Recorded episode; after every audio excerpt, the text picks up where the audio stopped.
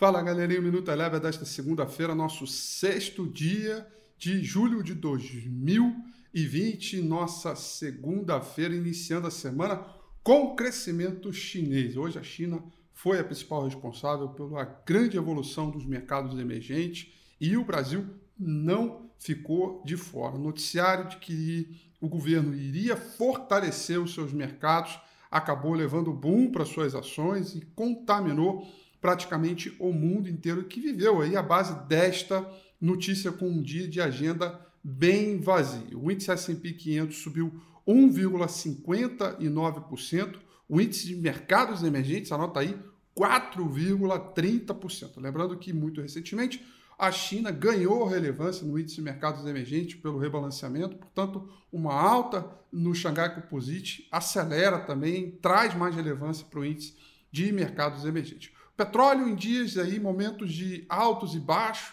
é, trabalhou em alta, fechou em alta de 0,58%. Esse foi o Brent.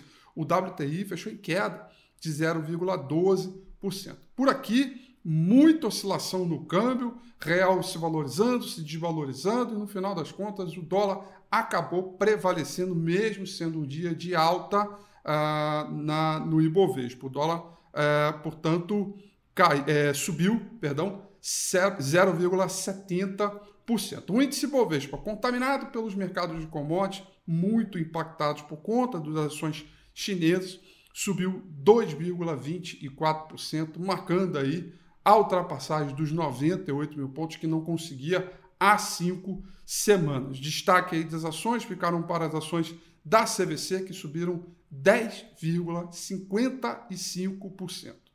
O Minuto Eleven fica por aqui. Quer ter acesso a mais conteúdos como esse?